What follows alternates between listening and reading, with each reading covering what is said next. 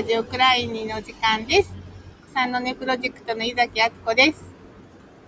メリーゴーランドの鈴木純です。丹下幸喜です。スイングの木野田正幸です。はい。今日はあの、ここ、あ、あの、ゲ、ゲ、ゲスト、再びゲスト、またゲストに来てます。またゲストに。3週連続で。千原のじこです。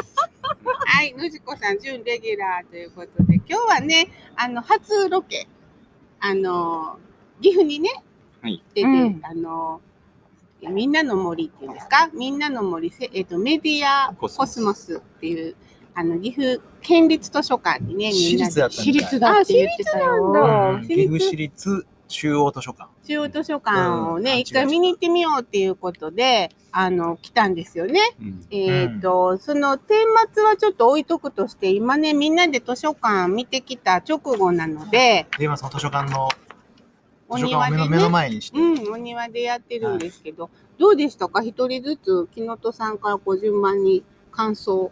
うーん、僕はあの、この図書館、まあスイングに図書館、スイングを図書館にすると決めた時から、うん、えー、ここに来たいとずっと思ってて、うん、で、コロナ禍で、あの、なかなか来れなかったんですけど、まあ、どう、どういうところを見たいかという意味では、うん、えー、まあ、真面目に言うと、やはり公共性。うん、公共性をどう保ってるのか、あーそのための工夫はどんなことしてるのかなっていうところをうん、勉強したいなっていうふうに思ってて、まあ、見た目はね、すごいやっぱりおしゃれ、おしゃれですよね。で、うんすごく本棚が低いうん。ので見通しがいい。うん、多分それで空間はね、あの、思ったよりも、うん。あの、大きくなかったです。あ、もももっと巨大なうん。スペースをあの想像したんですけど、うん思ったよりは、なんやろ、1日で行ける範囲ですよね、これ。まあそうだね。すんごい巨大で、うん。うん。まあその、端から端まで、まあ広いですけど、あの、思ったほど広くない。だけど、あの、やはり、ここはやっぱ誰でも折れるんちゃうかなっていう気がしました。そう、そうやね。うんそれは。まあ、例えばここも今図書館のすぐ、すぐそばの、これなんていうのこういうの、うん、デッキ？デッキ、うん。屋外のデッキですけど、うんあまあここで本は読めへんのか。いや、そうやね読ん読んでもいいと思う。ああ、借りたらね借りたやつはダメやけど、自分で持ってきた本はだ大丈夫と思うよ。で、今、まあコロナで、あの、一部、あの、使えないことになってたけど、あの、図書館内にもテラス席があったりとか、うん。まあいろんな、あの、本を読むスペースがあって、うーん、まあ今コロナで、あの、まあ本を読むことにちょっと特化してるみたいですけど、うん勉強したらあかんとか書いてましたよね。そうだうね。ん。そうそう。うん。うん。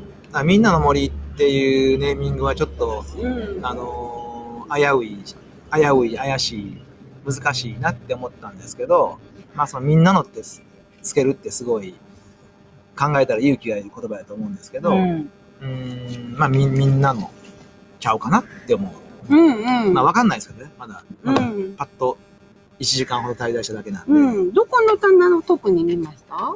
全部くまなく見ようと思って、うん。えー、くまなく今日は見ました。あ、そうでしたか。うんうん。最初のその、入り口のとこに、えー、まあ読むか読まんかわからへんような、この図書館はこういう図書館ですっていう文章、うん文章があって、で、そこで公共性について書いたんですよね。ここは公共の場所ですって。うん。で、で、子供が、あー少々、あの、うるさくっても、騒がしくっても、うん。あの、ニコニコ見守るスタンスでいますみたいなことを書いてて、ね。はいはい。だから、あー利用者の皆さんもそういう目で、えーそういう図書館やというふうに知ってほしいと。うん。でなおかつ、でもここは公共の場所なので、うんえー子供たちに、うんえーマナーをこう教える場としても活用してもらいたいみたいな。うん。ちょっとダブルバインですけど、うん。そうだった。まあだけど、まあ、多分絶妙、うんまあ、ちゃんもっうんとちゃんと今のわからなかったんですけど、うん。まあ、公共性とは何かっていうのをうん。考えとる場所やなっていう気がしました。うん。そうですね。あと名前はね、あのー一貫してダサかったですね。いろいろ図書館だけじゃなくて、えーギャラリースペースとか、うん。いろんな、いろんな機能が入ってますけど、うん。大体みんなのとか、うん。あーダサかったです。うんドドキドキとかね。あ、ドキドキ度がそうそう、ドドキドキとか、あまあちょっとそこはすごい行政的なあ。ああ。ネーミングなんかなって思ってたんですけど、うんまあ、そのあたりはこうデザインの力でカバーしてるのかなっていう気がしましたね。うん。みんなのギャラリー、みんなのホール、あ、全部みんなの。ドキドキテラスとかね。へえ、それ知らんかったの。そうそう。つながる、つながるなんとかとか。へえ。全然見てなかった、そんな。そうそう、そういうところばっかり見てたんですよ。へえう。ん。っていうところですね。はいはい。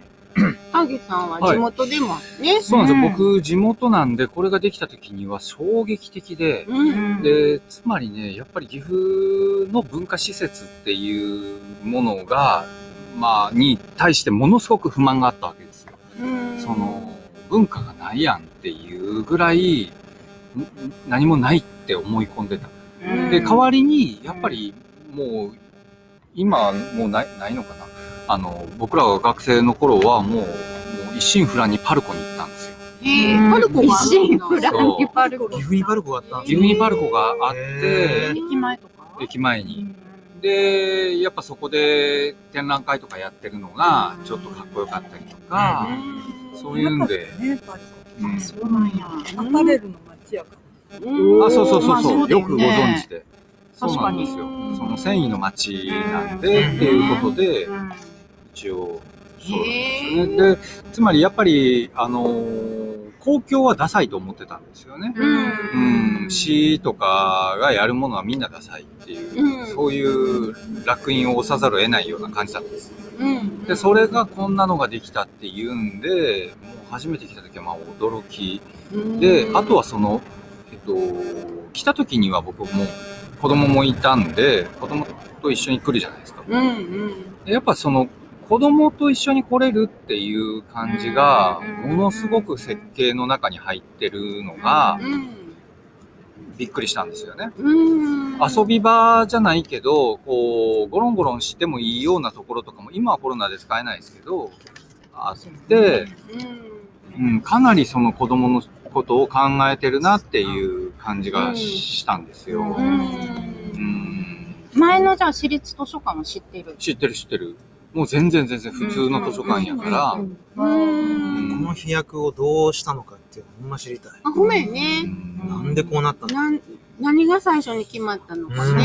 はちょっとわからないね。うん。なるほどね。コロナの前の状況をやっぱ見たかったですねう。ん、あでもそれは本当にね、見てほしい感じでしたね。うんあの、かなり皆さん楽しめる状況。あとはその、やっぱりこれだけ大きくしたっていうのは、あの、スペースが十分確保されるっていうことを、うん。なんか、やっぱ計算してるような気がしてて、うん。あの、まあぎゅうぎゅうな図書館というよりは思い思いに自分のスタイルに合わせて楽しめるっていうところそうやね。あと今日さっき見てて、真ん中ら辺になんか、なんだろうね、なんか、ちょっと不思議な特集コーナーみたいなのがあって、あ見た見た。ううんうんなんか、ちょっと無法無法とかなんか書いてあって、へえ。なんやそれと思って本見たら、さす、面白い本がいっぱい並んでたんですよ。もほもほしてました。そう、無法無法してましたね。えーなんだろうだからいやいやいや、だからそういうのもさ、なんか、あの、多分、その、ぜ、誰かが統括してやってるっていうよりは、うん多分、私はこう書きたいっていう人がいて、それをゆ許される空気があるんじゃないかなと思ったんですよ。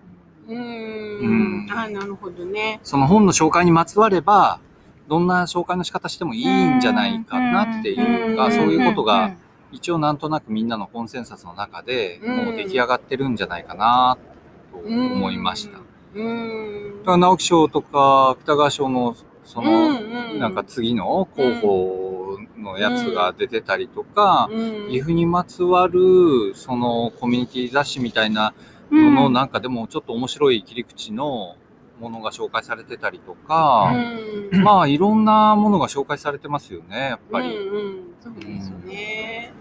うん、その見せ方とかも、なんか、結構飽きないっていうか、ずいぶん、ずいぶんな量だなっていうかね。あ情報量そがのえっとね、コミュニケーション量が。ああ、コミュニケーション量が？うんうんつまり、こう、普通の図書館だったら本並べました。はい、終わり。ドン。なるほどみたいなね。はいはいはい。うんそうじゃなくて、向こうから語りかけてくる、そうんのコミュニケーションの分量がすごく多い。そうやああ、な。なるほど確かにそう。ね。そうやね。そういう意味ではなんか図書館だけで完結してないっていう感じはあるありね。ますうね。ん。なんか私はね、うんあのーうーんと何がどうかちょっとまだわわからないですけれど、期待してたよりは、うん。まあまあっていう印象やったんです。うん。だけどいいなと思ったのは、うん。トイレがまあ狭いけど綺麗。あそれは建物が新しいっていうのもあるんだけれども、やっぱトイレってすごい大事で、うん。あの子供が一人で過ごすこと、過ごせることが、うん。割と前提として作られてるなーっていう、ショック、ショッカが低いっていうのももちろんなんですけれど、うん。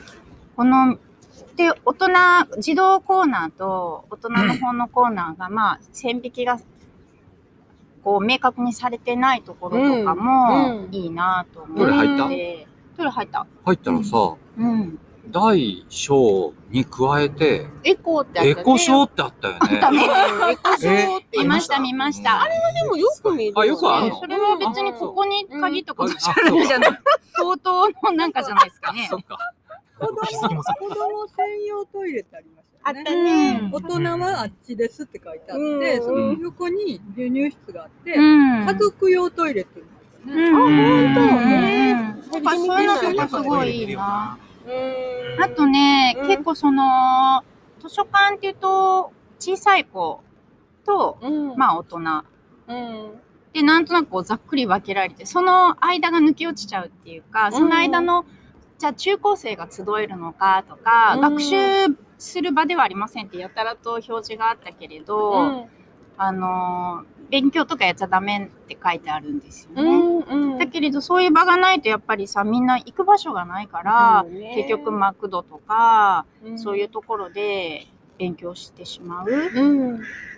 そこがもうあの今コロナで使えへんだけなのかそのヤングアダルト専用カウンターみたいなのがあってそうそうそうそううんねうんだからそれ中高生のことも考えてるなと思ったし普段は学習できるるみたいです。ねうんそうなんですコロナがあね。かん。コロナがあかん。コロナだからあかん。うん。でなんか面白いなと思ったのは YA 交流掲示板っていうのがあって、へーね僕めめっちゃ見た。あなんかその、んあの、えっと、答えるのは師匠の皆さんなんですけれど、それぞれみんなが、うん。イエロー、グリーン、ピンクで、こう、ブルーとかいう、まあ、ニックネームみたいなので答えていて、うん。まあ、恋愛相談から、あの、図書館のこととか、うん。あの、いろいろ相談事を子供たちが書いて、それに一個ずつ答えてるのが、けへー表示あの掲示してある。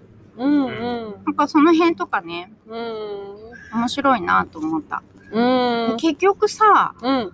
まあ、本なんてって言ったらあれですけど、うん。どこでも一緒じゃないですか。うん。あのーえっと、どういう、どういう見せ方をするか、どういう手渡し方をしたいか、うんその図書館なり働いてる人たちが、どういうアピールしたいかっていうことに尽きると思うんですよ。だからうん建物が綺麗とか、有名な建築家が作ったとか、なんかその、今、こう、とんがってるなんとかグループがなんやかんやデザインしたとか、うんそんなのはまあ、どっちでもよくて本当は。うん。中身が生きてるか、うん生かされてるか、その地域の人が本当に、こう、楽しんで通ってきてくれてるか。うん。なんかそれが大事だなと思って、そういう意味ではね、うん。あのーいいなと思いました。うん。で、その、ここの多分館長さんが、うん。今もその人なのかちょっとわからないんですけれど、開館時の館長の方が、まあかなり、あのー民間からな、うん来られた。面白い方だったんだろうなと思って、その時の新聞記事なんかもそのコーナーに書いてあったんだけれど、うんまあこれは割と言われることなんだけれど、子供って言っても10年経てば選挙権も持ち、うんまああっという間に大人になるわけでしょ。うん。うん。で、その子供時代に、あの、どんだけここで生いい思い出をいっぱい持って育つか。うん。それがまあその、その後の姿勢であるとか、その街のあり方うんに絶対直接関わってくうんるから、それはすごい感じた、なんか。うんね。だからね、そういう気持ち、たった10年ですよ。うん目の前の子供が大人になるなんてあっという間で、そこに投資しないで、うん他にどこに投資するんだろうと思うぐらい、うんそういう意味ではすごい、あの、まんべんなく広く、みんなの方に向いてるな、向いてるうん。なというのは感じました。ううん。うん。ね。あの、なんすかどうですか？準、準、準レギュラーのじこさん。なんか、ここすごいすごいってみんなに素晴らしいってあまりにも聞いてたから、確かに建物はすごいうんね。で、でもちょっと本棚がうん意外とうん。本棚空いてる場所がなんかスカスカしてる。してるのね。ね。でえちょっと建物にお金使いすぎちゃった とかかもしれない。思った。もう、もうだいぶ経ってますよね。そうですよ。よね。うんまさかそんなに借り、貸し出しが多くてガサガサ開いてるんじゃないよねって思って。あんまりにも、あの、期待が大きかったから、ちょっと、ちょっと、あ、あっていう感じはありました。うんそうか、そうか。まあなんか、あの、そもそもなんで今回ここにね、来来ようかって言ったかって言ったあの、植物園、京都のね、えっ、と、植物園北山エリア再開発計画っていうのが今進んでいて、で、あのえっ、と、アリーナと、それからシネコンと、ホテルと商業施設、商業施設のことをなんか一貫してにぎわい施設って呼ばはるみたいなんですけど、に、あの、旧資料館跡とかね、一部植物園にかかる場所を変えようとしてて、京都府が。で、いやいや、ちょっと、そんなん勝手にね、決めないでねっていう動きを少し、今、この、純ちゃんはじめね、皆さんとやろうかなっていう時に、あの、いい図書館欲しいよなっていうのからね、うんじゃあ一回見に行ってみようって、私はまあ2回目やったんですけど、来たんですよね。うん。でもやっぱあったら嬉しくないですか？これ。うんめちゃめちゃ嬉しい。あったら嬉しい。もうやっぱり通いたいなって思うし、うん居場所になりうるなっていう感じがするんですよね。そうですよね。老若男女が長時間入れねあの、みんなの森とも言ってて、うんあと、公園っていう言葉も結構使ってたの。こここはその、屋内の公園なんだみたいな。ことへも、そういう言葉ありましたね。公園みたいな場所。うーん。ほんまに私、ちょっと迷ったわ。中で。なんでや森は迷うものあんな見ですよ。晴らしいのに。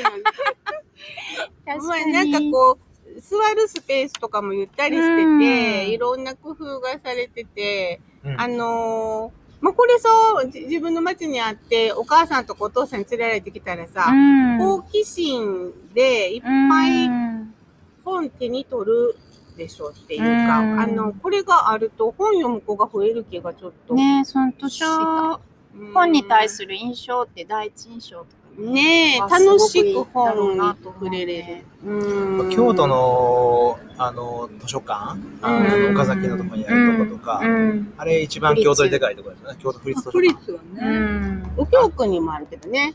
右京区役所、大きいけどね、割と右京図書館。え、それは京都市の京都市のね。岡崎は府立。府立図書館うんあそこ昔自動室あったんですよ。うあーの、すごく素敵な。へえそうなんやあんなとこにあれが、なんか、建て替えたでしょ？建て替えたって外観残して綺麗にしたんだけど、うん。あの、その前、あそこが京都府立図書館としてずっとあった、最初の木造の時ね、うん。あの、なんかちっちゃい木木の、こう、据え付きのベンチがある。へー自動室っていうのがあって、そこすごく良かったの。ちっちゃい、こじんまりした。へえ。自動室私さ絵本がないからうん。府立行って、うん。あのどこにあるんですか？って聞いたら書庫？うん。陛下には全部入れてる。陛下にありますからご希望の言ってください、出してきますからって言われて、うん。びっくりして子供の本を手に取って選びたいやんうか。まいなでそんな資料じゃないんだから、うん。じゃあこれとこれとこれって言ってうん。出してもらうそんな風にしてていいんやろうかと思ってそれはね。あの、なんか、うん。図書カーってあるやん？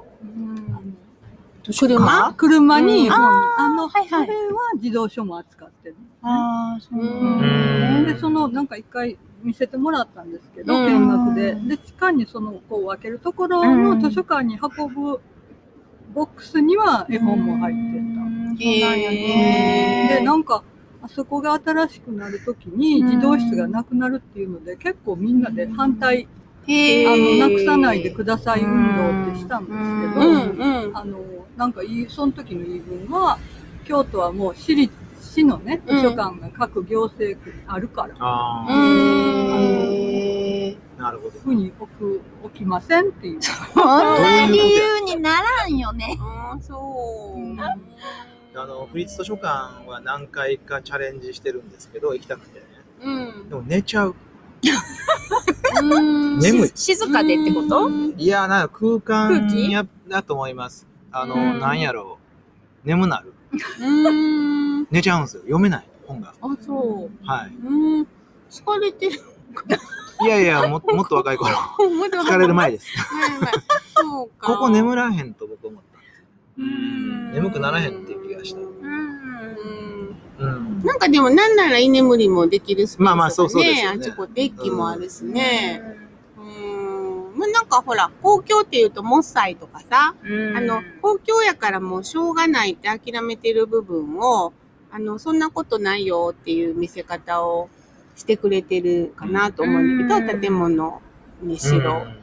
な、なんか、まあ、割とこう贅沢なというかね、うんいてて楽しいし、しかもただやしね。そうやうんね。でその丹下さんが言ってあったあのコミュニケーションの量がね、うん本当すごい多多いんですよね。うんその図書館側っていう図書館の職員さんからのうん。投げかけがすごい多うんくて、うんで、い今スイングが作ろうとしてる図書館も、そ、そこをどういう塩梅にするかっていうのはすごい難しいんですよ。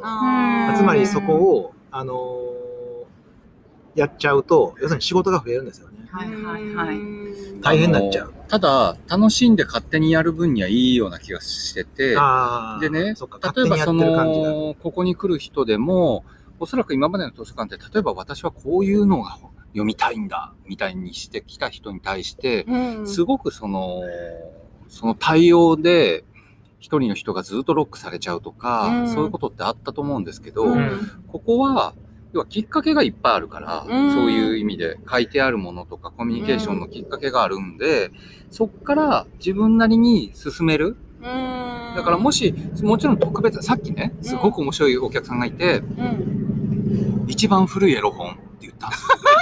そう、言ったんですよ、本当に。本当ですか？本当です本当です一番古いエロ本をオーダーしてた。一番古いエロ本を探してくれっていうことやと思います。うわ、すごい。ヘリコプターが真上を飛んでるのは、自衛隊だね。これ、えそうなんですよ。岐阜県は、あの、鏡原に自衛隊基地があるんです。昔の陸軍。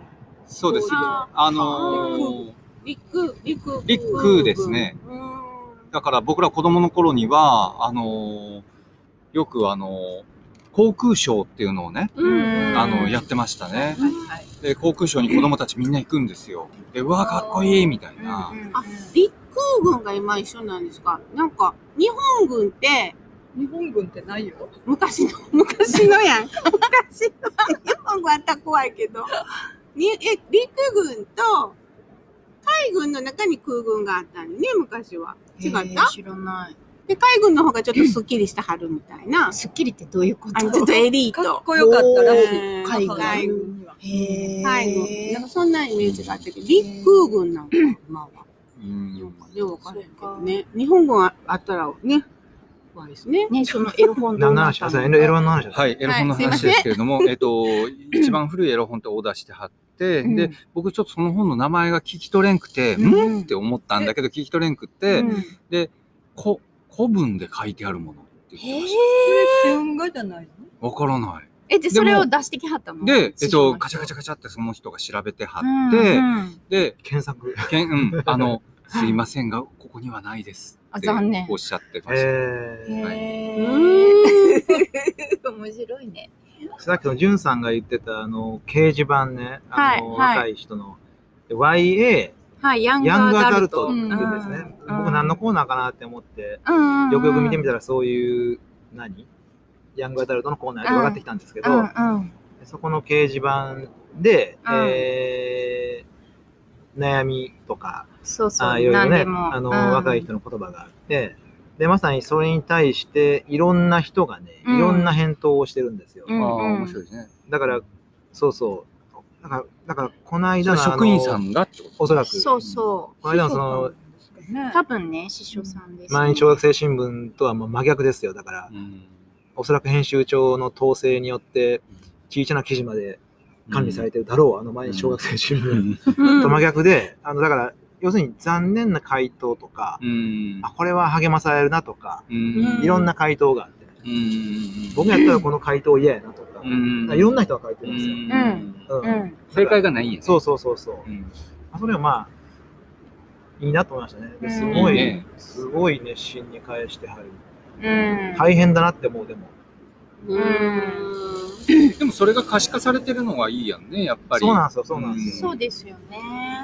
だからやっぱりその答え、投げかけた人が答えてもらって嬉しいだけじゃなくて、なんや、あ、自分ら来ていい場所なんや、みたいな。あ、ここ来て、うんそういうなんか受け皿としての、あの、機能がすごくあるんじゃないかなって、ベビーカーで来館する人がすごく増えたって、あの、記事に書いてあって、ね。それはそのように作ったって、うん。あうの、ん。言ってはりましたね。やっぱりでも、その、YA 交流掲示板、うん。心の叫びをけってあるんですけど、うん。やっぱ投稿もやっぱ古いな。あ、そうなんやねそんなに動いてないんかもわかんああ、なるほどね。まあまあ、そうかもしれんうね。ん。3月とか2月なんですよ。館長さんがね、変わらはったっていうのは、うんあの、言ってたね。あ、そうなんうん。や。あの、ま、なんか、エグゼクティブ。あ、この吉成さんね。あうんあ、あ、あ、ここ前ね、ファシリテーターみたいになってはるけど。これね、吉成。うん。これ、そう、準備号、そう、2020年。ああそうかでもまだ2020年だね。前ね。え、いつできたのいやいや、これ、あ、ここはもうだいぶ、だいぶ経ってる。ううん。ん。なんかね、その、いろんな、うん、例えばその、まあ、しつこいですけど、その、掲示板なんかもね、うん要するにダサいんですよね、すごい。うん。うん。でもさだからデザイン的に、どこう統一しようと思ったらできるはずやけど、まあ、こういうのも、全然ありにしてるんやなっていう、うんうん。まあ、それはいいと思う。うん。ううん。そうや。ね。そうそうそうそう。あんまりスッキリしすぎてたまた着にくい。そうそうそうそうそうそう、んおしゃれすぎてうん、ね、窮おしゃれ屈な目。指してるんやろうけど。うんでも結局さ、うん。むっちゃ計算し尽くされてさ、おしゃれな箱を作ったからってさ、うんそこにいる人はさ、そんな東京から来た人デザイナーじゃないやん。うん。ずっとそこに地元で師匠やってるおばちゃんやったりさ、うん。するわけで、うん。中身はどんどんさ、その自然淘汰されていくっていうか、地元に馴染んでいくべきでしょ。うん。あそうやね確かうん。だからそういう、それも良しとしてるような風潮というか、これ、車の音とかだいぶ入ってるね。ね。せやし、ちょっと大きめで喋らなあかはいん。と思いながらもう28分だ。な。早いですね。大丈夫かうな、ん。ちゃんと聞こえるかなそうやねね。マイクの性能を信じましょう。いろいろヘリコプターとか。マイクの性能が良すぎて、周りのひよちゃん音が入りすぎてる。静かな時に一生懸命喋ってうるさくなったら黙ったらいいじゃない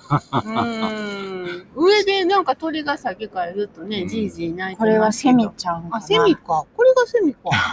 違う。うんセミやからな。一旦あれですか、はいそろそろ。そうですねはいは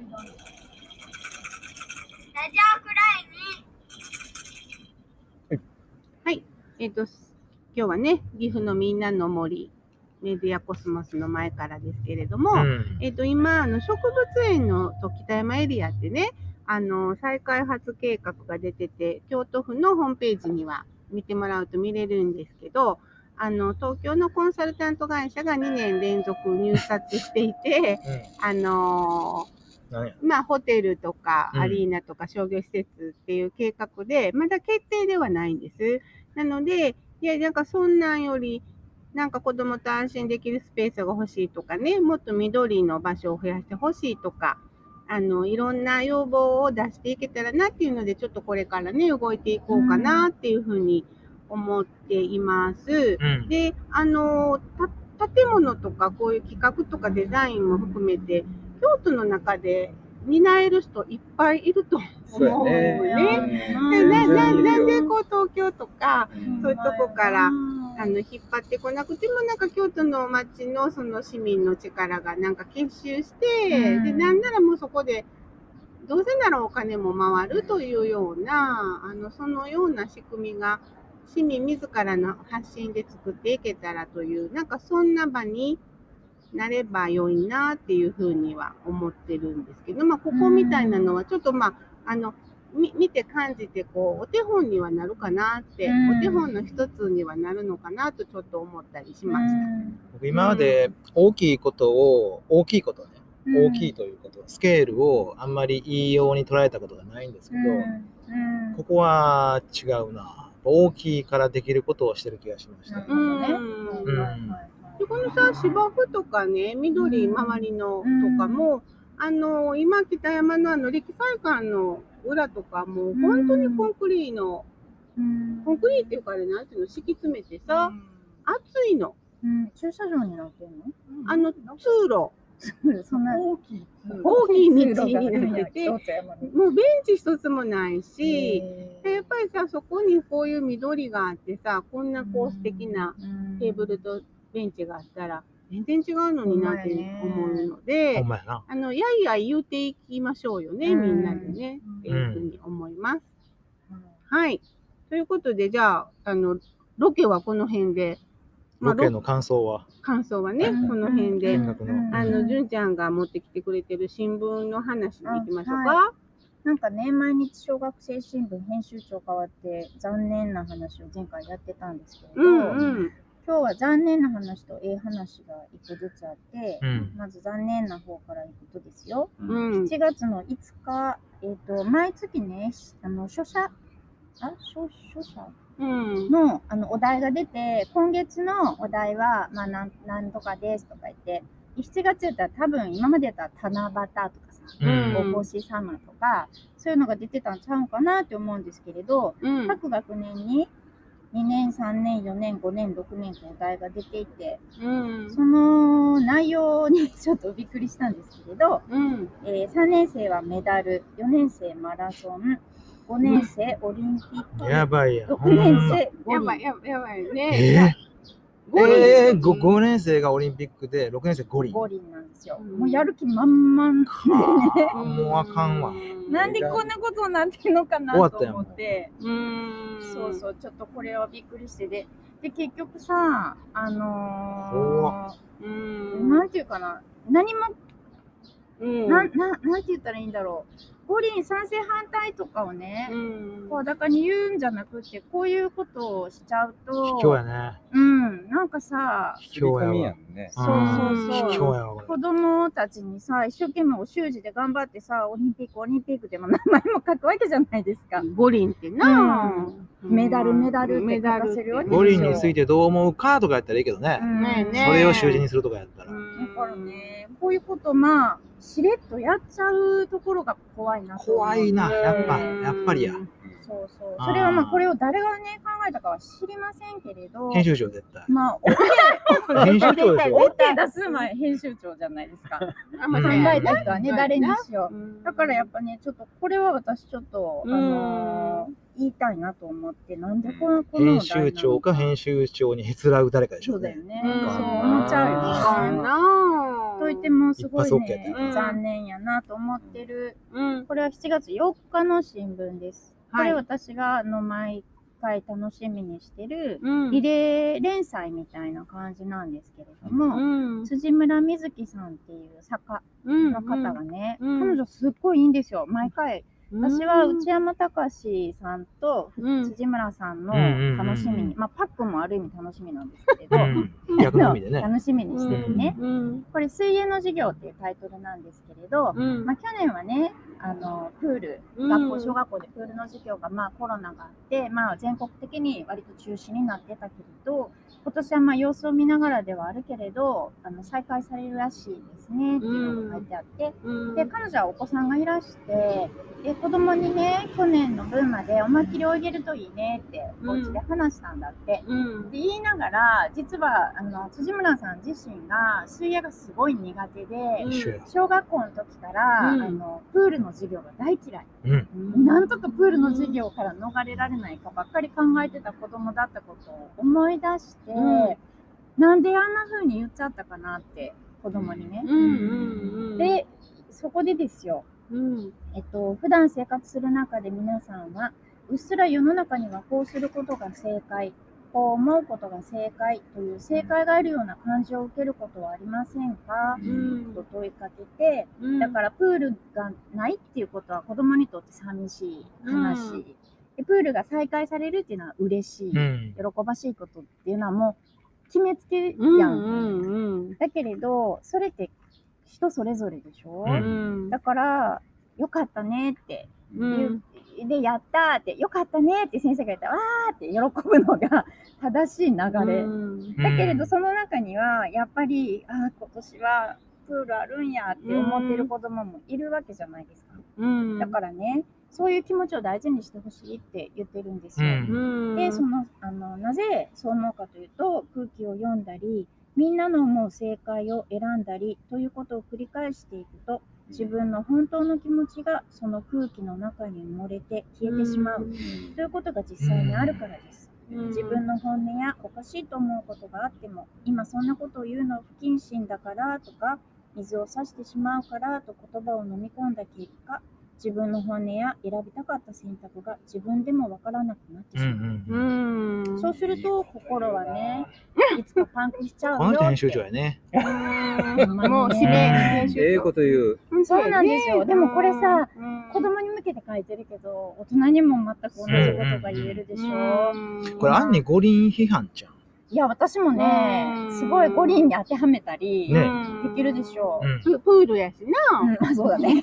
そうそうそう。ねこの新聞自自体への批判でもありますよね。うんで、なんか、こう、ここの人はあんま空気読まんと言っちゃう人がね、多くないんかなと思ってうん読ね。まんじゃ読めないんじゃないですか。読めないのかな。うん、読む力が欠けてる。どうですか？なんかもう、さ今日の車でもなんか腹、腹立つことばっかりやな、なんてね、話しながら来ましたけど、おかしいなーって思うことが多いよね。そんなことない？多い。多い多い。どうですか、のずこさん？多いです。多い。多いんだなよ。んかね、うん毎日嫌になるよね。毎日やんなるよね。言ってることとやってること違うやんって多いよね。多いよね。嘘が、嘘が多いですね。嘘が。それこそ、その本当の気持ちが分かんなくななっちゃいますよね。その、うん。嘘ついてると。いや、この本って、だからこんな風に大人が言ってくれたらね、うんあ、おかしいなとか、違和感があったらこういうふうにしたらいいんだっていう人が育ったら、そこからが民主主義のね、対話のスタートかなって思うので、あの、遠慮なく言ったらいいんだよっていう風なメッセージはすごい大事よね。なんかね、子供がプール嫌だとか言うと、そんなわがままはいけませんとかうん言われるけど、ううんん。やねっぱり理由はあるよね、それぞれ。うん。僕、プール嫌だったんですよ。あ一緒あ、そう。私も嫌やった。あらえ、ー、楽しみでしょうがなかった。あんまり泳げへんのに。ね。プールでおしっこした思い出ます？わ それがまた、い。やいや、あのー、今でもちょっと申し訳ない。いや、もう遅い。よ。あの、あ今でも、何歳の時ですか？あれはすんごい浅いプールの時代やな。中学年。小学校1年と2年生とかですよ、ね。学校のプール。学校のプール。へえ、まあ、いるよ、絶対そんな子。いますよね。その度にカルテいっぱい入れてん。じゃん。まあ、あれ入れすぎですよ。してるかもしれん。ぐらいな。じゃあ今でもやっぱいるいる。みん。な顔つけてるし。今でもちょっと思い出すな。あちょっと申し訳ない思い出です。お肉する時は、それは申し訳ないね。する時はじっとしちゃうの、やっぱり。じっとるんでしょ。笑いすぎ。プールって水溜まったままやからね。川とかやったらいいんですけどね。川とか海やったらいいんやけどな。プールはちょっとさすがにな、まずいことしたな。なんかあの、白穂のさ、一回、あの、沖縄の、うんあの、海、カビラのね、沖に連れてもらったのよ、民宿のおっちゃんに船で。で、ここから泳げって言ってさ、ほんでもうトイレは海にするしかないよって言われて、何時間もいて、うんで、海の中でしたら、あの、魚が寄ってくる。そうそう。いや、そうですよ。え、そうですこれにうんちや、うんちや。え失礼って、失礼って僕うんちしますようんしますします。お海で。それはでもすごい達人よね。できるって、なかなかできる。ああ、浮き輪使うから僕。はい。ちょっとさ、話戻そうよ。丹下さんがプール嫌いって話戻ししていいですか、あはいすいませんの、純ちゃんはどうして嫌いになった私ね、すぐに、あの、紫の唇が寒くて。すぐに冷えて、でもガタガタガタガタ震えて、あ痛い痛いすぐに出されるんよ。だから、寒い思いして、待っとらなあかんの。で、それもいや、水も怖いのもあるけどね。なんかさ、昔は今みたいに暑くなかったんだよ。そんなに昔じゃないけどね。30度越すことがあんまなかったもんね、でも。プールの方がでもあったかいってありましたよね。中入って上がると寒いけど。上がると寒いね。上がるガタガタしたよね。歯がガチガチになったりね。そうそうそう。なんで嫌いや僕はね、あのー右足の裏に大きなあざがあるのね。うん。で、子供の頃って、それはそれはすごくコンプレックスでうん嫌で嫌で、あで、僕らの頃ってやっぱりみんな短パンだったから、うん僕だけそれが嫌で、うんあの、長ズボンをずっと履いてた子なんですうよ。んうん。周りがみんな短パンなのに。で、当然、その、うんプールの時はうんどうしたって短くなるでしょ、うんだ。からそのあざが見えるのがもう本当に嫌で、うん、それを隠して隠してあってやだ。ってたんで、毎回地獄みたいな。うん自分にとってはねそれは辛い。でやっぱ小学生ってそういうのを見たら、うんものすごい嫌なこといろいろ言うんですよ。やっぱり、あのうん、傷つくように、あの、うん悪口を言うんですよね。うん残酷なんで、そうそうそうそう。なんで、やっぱりそれを隠すっていう時間がやってきた、また、みたいな。あ、そうか。そんな感じでもう、ちっとも楽しめなかったっていや、それは辛いですね。気に、気になってね、そっちが気になっちゃうからうんね。ただね、その、子供の頃は、なんで俺だけこうなんやろうっていうのをすごく思ったけど、その、やっぱり自分と近しい、例えばその何かしら身体の、例えばすごく太ってるとか、そういうことが理由でいじめられたりとか、そういう子とか見るともうこ、もう許せへん感情がこう、わーい湧いてきて、それ、でこう、戦ったりとかしてたんですよ。うんうん、で、そういうのも多分自分がそういうたうんうん、風になってたことがきっかけでそう,、うん。そうなってた。うん、だから、あの、大人になってからはすごく感謝しして、あその経験がね。こういう経験がなかったらわからないことがたくさんあったっていうふうに思うんですようね。ん。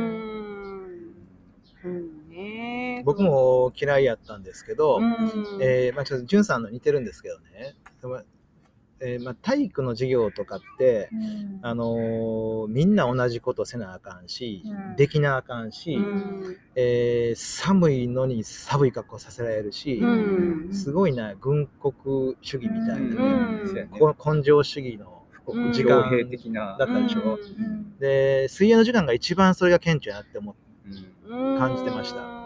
そうそう寒いのにほったらかしでしょ、うん。もう泳げへんっていうことはもう溺れてると等しいですから、うんやの、に泳がなあかんのですよね。うん。だから地獄やった。僕も泳げなかったから。て適用、適用とか、こう合わせるのはすごい、めんどくさかったり、しんどかったりっていうのはあったよね、ああいう集団行動にね。うんうん。で水のに入るっていうのはなんか嬉しかったよ。そんなそこだけやったらいいんでですけどね。うん。で僕水遊びじゃないもんな。遊んでみたらいいけど。修行みたいな。修行っていうか、訓練。ねそうやね。訓練訓練顔つけなあかんのが嫌や。あそうやね。顔つけな、あ、ほんと言われる言われる言われる。あ、の、のりこさん泳ぐ、でも泳げるんでしょ？うんねでも私もあんまり学校が好きじゃえ。なかったそうやな、や。なやな。そうやわ。僕はあの平泳ぎしたらね、プールの底に足がつくんですよ、沈んで。かるわかるでも。そう。うんだから、手だけで必死にこう、足をプールの底に引きつけながら 前進するんですけど、だからもう立って歩いた方が全然早いわけ。うんな、なんやろね。泳げてないよね泳げてないです。でも私もね、最近まで、大人になるまで、一応息継ぎできてるつもりやったんだよ、自分で。ほんで、こうして、こう、で、友達の子供がね、私に並走して、こうやってずっと水中メガネで見てて泳いでる私の。ほんで、なんか、なんか間違ってるって言って、顔を上げた時に、吐いて吸ってるやろと。それは別、あの、顔上げたら吸っ水の中で水の中で吐くんやぞっていうのを、40歳ぐらいの時に教えてもらって。ゆっくりやったね。そっから50メートル泳げるようになったの。すごいじゃんそう50メーたったそのたった50メートルやけど。いやいやいや、50メートル泳げるってすごいよ。なんか、だから、もう一つ大変やったの、吸って吐いてしてとか。それは大変やわ。あれで行き過ぎて吐くんじゃないですか？水の中で吐き切って、です。顔を上げたときにやばい俺間違ってるかもしれないどう間違ってんのどう間違って吐いて吸うんじゃないの？あ、一緒のことしてる。あ、やっぱり。水の中で全部吐くんだよ。あだからね、水の中で、水の中できっと息止めちゃってる。はい私もそうそうそうそう、止めてます。止めてる。うわあ一緒一緒。うんだからそういう人多いと思うから、教え、これで伝わったら嬉しいな。泳げるんかもしれん、本当はせ。やな。うん50メートルいけるかもよはい。これで。あの、ブーって吐くんですって。ちそれちなみに、ちなみに、それでも水の中ではいやってみようってやる前に、え畳かなんかの上で一回やったらいいと思いますよ。え。うんそのはい呼吸吐く呼吸のタイミングとか、お風呂でやったらいいやん。お風呂でもいいし、とにかくあの、知泳ぐ前にってよかったですよね。いや全然息、息補充してる感じせしなかったんですよ。吐き切って息継ぎしてたらでしょ？吐き切ってたら水面からちょっと顔、口を出しさえすれば自然に吸うのよ。うん吸わなくても。ジュンさん偉そうに言ってるけど、泳げないでしょ。私、悪いけど、泳げるよ、ちょっとは。あ、本当に？ちょっとはね。あ、そうなん。いやいや、そうそう、よかった、今、分かった人が。いやびっくりしたあ、同じ間違いしてる人結構いるってことだね。でもそれ、習うと思う。習うのかな？教えてくれへんかった。まあでもいい、この記事はね、いい記事ですけど、あのーしやっぱ記者さんってね、私昨日まさに記者会見をしてきたんですけど、京都府庁で。はい。私あのあのまあ、それでちょっとフェイスブックにも書いたんですけど、うん。まあ、記者会見ってね、誰でもできるんですよ。あの、府庁の記者クラブに電話して。誰でもできるの？あなんか言いたいことがあったんでね、記者会見したいって言って、ほんで、えっと、日時の相談をして、で、えっと、そこの場所に行って、うん資料を持って、で、あなんか、あらかじめ届けておくこともできるみたいやけど、ほんで、なんか記者が何人来るかはわからん。わからん。で、私、昨日は4人。うんあの、立候補の時はよく来てたけどね、あの時はほとんど全全社全社来てたけどね、でも来て、来ても記事になるとは限限ららなないい。。うん。で、昨日はだから4社来られて、やっぱりその、あの、なんやろう、こう、なんやろね、やっぱりこう、感感覚が、すごくさっきの話、純ちゃんの、あの、あの、こういう、これはこういうものとかさ、これは市民運動の人らとかさ、うん。これは政治的活動とかさ、うん。すごいそういう風な目で見たは見られている感じがすごくあって、うん。えっと、そうじゃない、そうじゃない動きをしたいんやけど、あのーなんかそこがうまく伝わらへんっていうのがあって、まあなんかほら、若い子がね、ちょっとやると話題になったりするんだけど、中高年がやるとね、なかなか、うるさい市民運動の人が。うん、なんかそまの残あ普通に念。あんまりかへんもんね。その市民運動の人のことをうるさがる感じがすごく京都は強い感じがすするんですよ。うんうるさいからやろね。実際に。いや、そう思いますわ。彼らからしたらうるさいってことでしょ？うんだから、うんうんでね、うんこの図書館の下のところに、うんその市民運動のコーナーがあったのに市民活動あ、総合センター。ない。はいはい後で見に行こう。だからそういうちょっと入り口とかもここにひっついてるっていうそのボランティアとかのそのお知らせとかそういうことのなんかうん。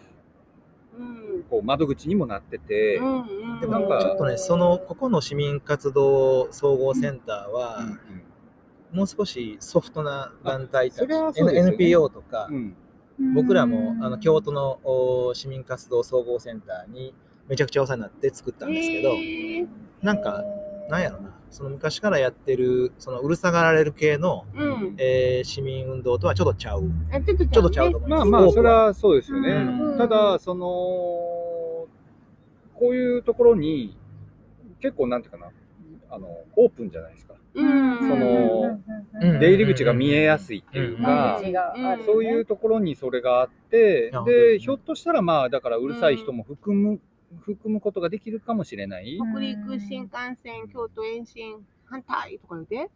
でものすごい量の、うん。あのその市民活動系の、えー機関誌とか広報誌がずらーっと並んでました。うん。うん。京都もうん人町交流館の上は。そうなんですよ。あ。そうなんですけあど、でもでもなかなか交流館まで行かないでしょ？そうそう。なかなか。う市館民活動。そうそうそうそうそう。そううん。うん。普通にフラッと来た人がそっちにも見行行けるっていうかねなるほどね。でその市民活動総合センターの奥に、えっと、多文化共生をテーマにした多文化共生プラザとか、そうなんかそういうなんかありましたね短い時間に結構すごいいっぱい見てますね。うんす。ごい。歩くの早いんです。おお。はいそうか、後でまたちょっと。そうやねで多文化共生のそのコーナーとかは多分その市が頑張ってやってはる感じもまあうん。うん、あ、ごめん、いつから。なんで？うん、なんで録音できてんねん、あ、これ。ほんま、あ、録音できてる？ここれで拾ってるってこと？ちょ、ちょっと切っていいですか、うん、もちろん、もちろん。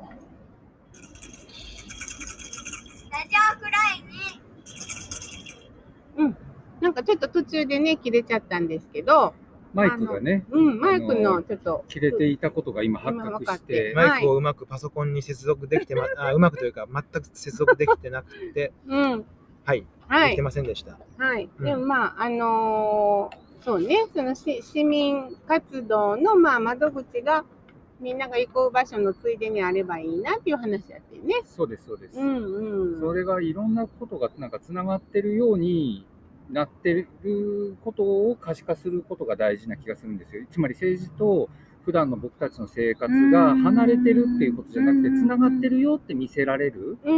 そういう施設になってる気がするんですよね。うん。いや、僕は、そうですね。もしも北山のそのところに。何か作るとしても、うん図書館のみならず、うん。やっぱりそこは自分たちの生活とその政治がひっついてるよっていうことが分かる仕組みをいっぱい作ってほしいです。あ、そうよねはい。うん。あの、仕組みをね。うん。うんここ、は、だから、図書館って名乗ってないじゃないですか。みんなの森そうね。で、次が岐阜メディアコスモスでしょ。うん図書館で一個も言ってない。確かに。だからまあ、複合、まあ、ある意味複合施設うんなんですよね。だから、うんその森の中に図書館もあるし、市民活動団体の、うん活動スペースもあるし、うん。うん、まあ、いろんな機能がある。そう考えたらいい名前やね。うん。みんなの森ってね。うーん、まあ微妙ですけど、うん。うん、まあ、メディアコスモスなんだ。情報の森なんだ。うん情報のまああの岐阜にはねそのうん IAMAS ってその大垣に、うんそのメディアに特化した大学院がそのありまして、うん。まあに日本が誇る IAMASっていう、 IAMAS？はい、へそこはもう、まあ、そこ出身者の人が、まあ、本当に世界の、その、なんだろう、あ例えばアルセエロエレクトロニカとか、そういうそのメディア芸術祭で賞を取るような作家たちがそこから出身で生まれていってるんですよえ。ね。で岐へ阜はもともとそういうことをあのやっていこうということで、うんあの進んでいたのでそこのメディア事業とも少し絡めてるんだと思います。うんああ、そうなんですね。はい、これもメディアといえばメディアさんですからそうですよね。ううんん。本当本当。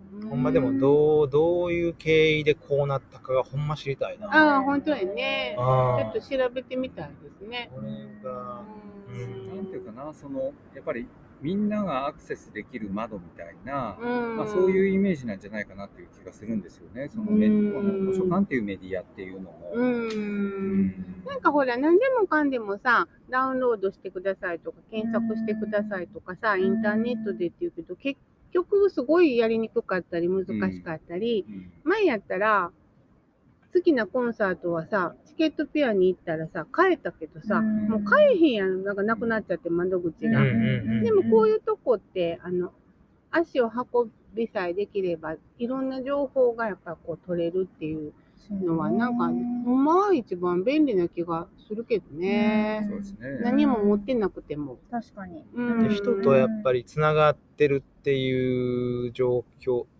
感覚を得られるんじゃないかと思うんですね。その、うん。みんなそれぞれ違うことしてでも、うん。同じ空間にいて、えーほんま老うん。老若男男女が一緒になってうん。同じスペースにいるわけじゃないですか、うん。あのラウンドのあの椅子のとことかまさにそう見えたんですよね、うん。それ、ここはね、つまり、えっと、みんなそれぞれ好きにしていいよと。うん。でただ、もしも困ったことがあったらうん。い言えるよっていうか、うんそういう感じなんだと思うんですようね。ん。それが僕大事な気がしてて、もし困った時に頼れる、人に頼れるっていう、その機能が、うん。その公共うんのうん。あるべき姿っていうかね、うんうん。なんかそこがすごい大事な気がしますね。ね。あとなんかさ、うんみんなの宝物マップっていうのがあって、うん。和食編とか、うんカフェ、喫茶、洋菓子編とかさ。このメディアコスモスから多分徒歩圏内で行ける、うんいろんなお店を紹介してるんですよね。うん。で、その、ちゃんと地元を巻き込んでるというか、あの、全くすごいさ、山の中にあって、車でしか行かれない場所に、ここがあるわけではなくて、街の中で、うん。でその街の周りにはいろんなお店屋さんがあって、うん。で、そういう場所を、まあ、どうぞ利用してくださいっていう感じで、うん。マップがあって、ね、かわいいね、これ。もすごいね、図書館が発行してる。うん。うん。楽しい。って さ、うん。なんかいいなぁと。う思いましたよ。ん。図書館の中だけ完結してないうんねうんコンビニがあるのもいいなと思った。うんうん、一ち回ね。子供連れてきてさ、うんでコンビニで買ってここのデッキのところで食べてその辺でちょっと遊んでて、うんいくらでもこう時間を使える過そうごすことができうる。ん。京都にやっぱないよね。ない。京都思い起こしてみてもだからチャンスですよねチャンス、次、ほんまチャンスなので、にちょっと頑張りたいなと思うん本当にね、もう子育て環境日本一のステッカー見るたんびに、うん。なんかムカムカするよね。なんかないもんね。なんでなんで口だけなんやろな京都ってほんまに、あれは、で今のままやったらいいけどね。う確かにね。ー。うんんうん。ということで、あと5分ぐらい経っちゃいましたけど、どうですかね？うん。ああそうやねあうんもうそうですそうですねとりあえず一旦、うん一旦、じゃあここ、であのー、岐阜からのロケはこの辺で 皆さん。はい。またまた来週。またさよなら。さよなら。のじこさんありがとう。うん、ほんまや。ラジオくらいに